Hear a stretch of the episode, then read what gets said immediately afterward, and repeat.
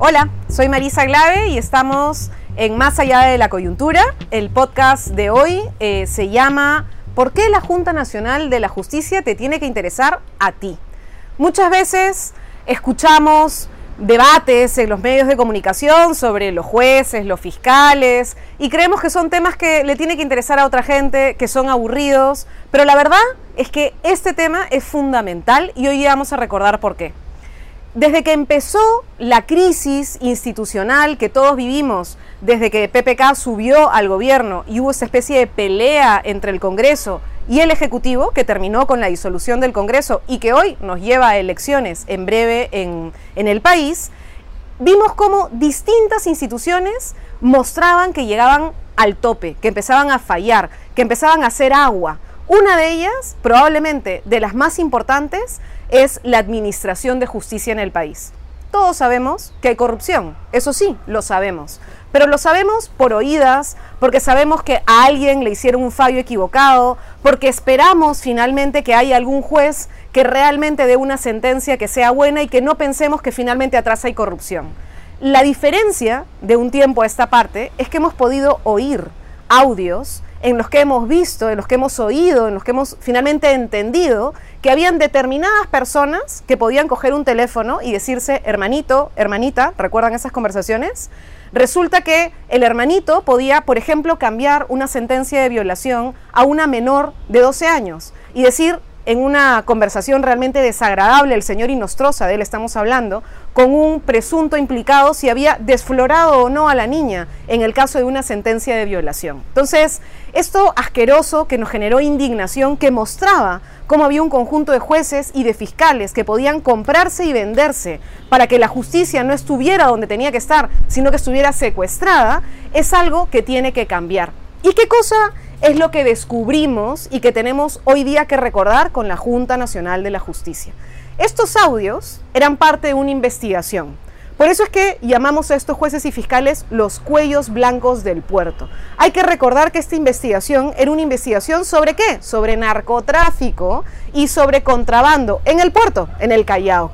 Y como fruto de la investigación de narcotraficantes y de contrabandistas, los audios, las escuchas, los llevaron a ver una red de jueces y una red de fiscales, no solo en la Corte Superior del Callao, sino a nivel nacional desde la Corte Suprema y desde la Junta de Fiscales Supremos.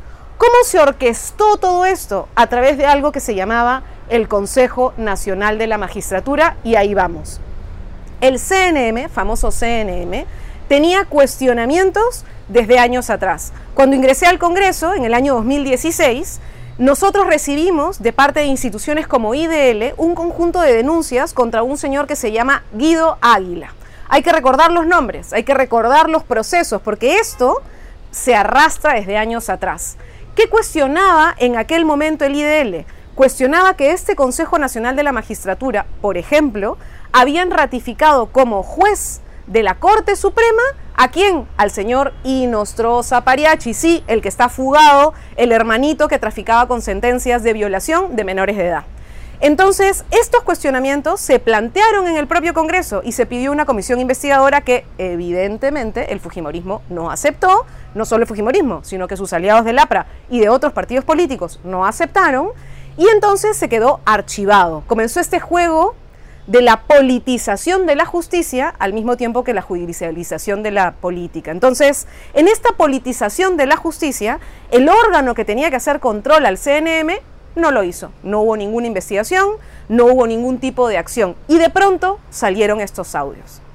Cuando salió el escándalo, el presidente Vizcarra eh, en ese momento hizo ya un llamamiento al Parlamento, incluso fue el primer momento de tensión de estas famosas cuestiones eh, de confianza para que el Congreso pudiera reaccionar, exigiendo que hubiera una decisión de fondo de parte del Congreso para anular, es decir, suspender, remover a todos los miembros del Consejo Nacional de la Magistratura y que creáramos una institución nueva.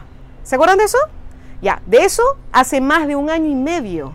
El Congreso suspendió, finalmente congeló el funcionamiento del Consejo Nacional de la Magistratura, removió a todos sus miembros formalmente y empezó la discusión de una nueva ley.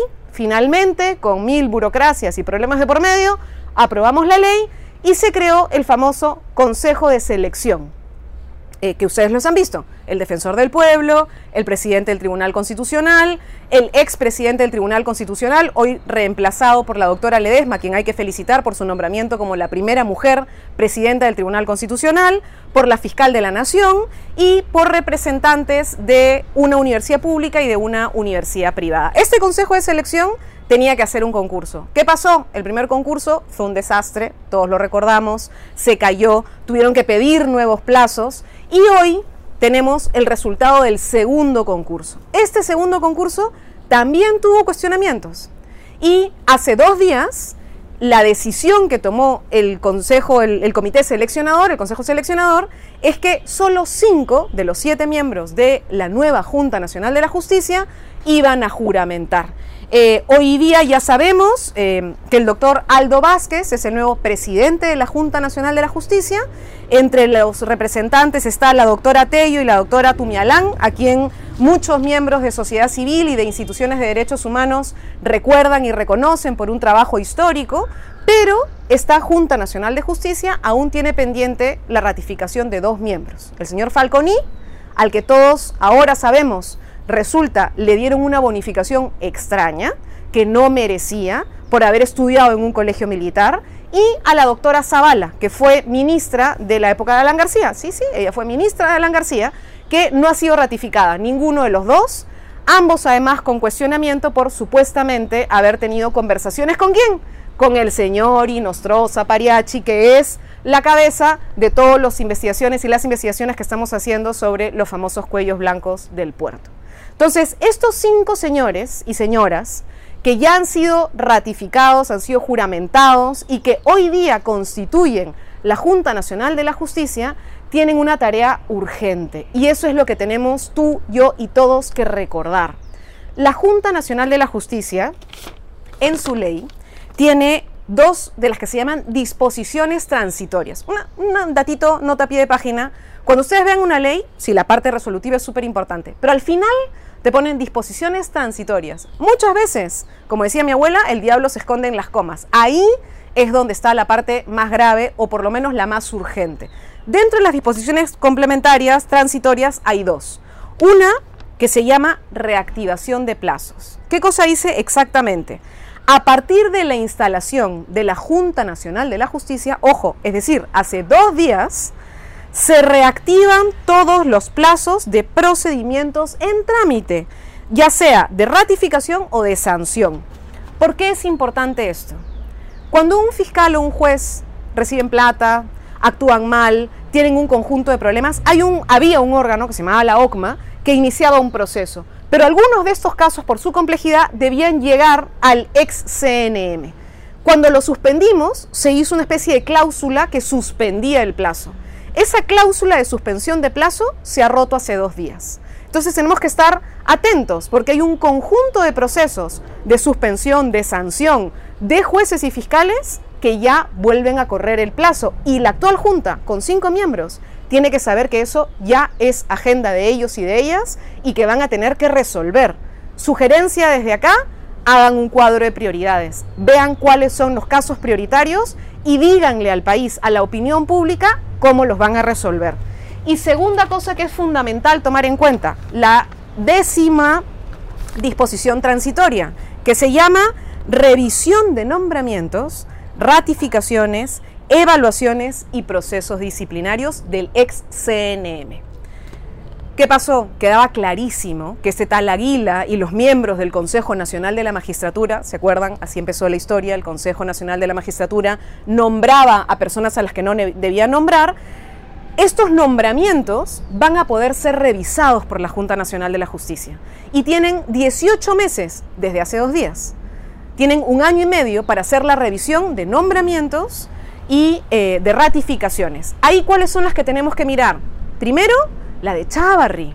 El fiscal de la nación tiene un procedimiento cuestionado. No solamente ya dejó de ser ex fiscal de la nación, o sea, el ex fiscal de la nación fue removido por todo el escándalo, pero sigue como miembro de la Junta de Fiscales Supremos. Sigue siendo fiscal, sigue teniendo un poder importante dentro del Ministerio Público. Y entonces quienes tienen que revisar su ratificación y su nombramiento, que tenía cuestionamientos, ¿por qué? Por la nota y por la alteración de las preguntas que le hicieron. De hecho, en su momento hubo una denuncia al funcionario encargado de la parte electrónica de las notas porque dijo que las había alterado para el señor Chavarri. Eso tiene que ser revisado con urgencia por la Junta Nacional de la Justicia.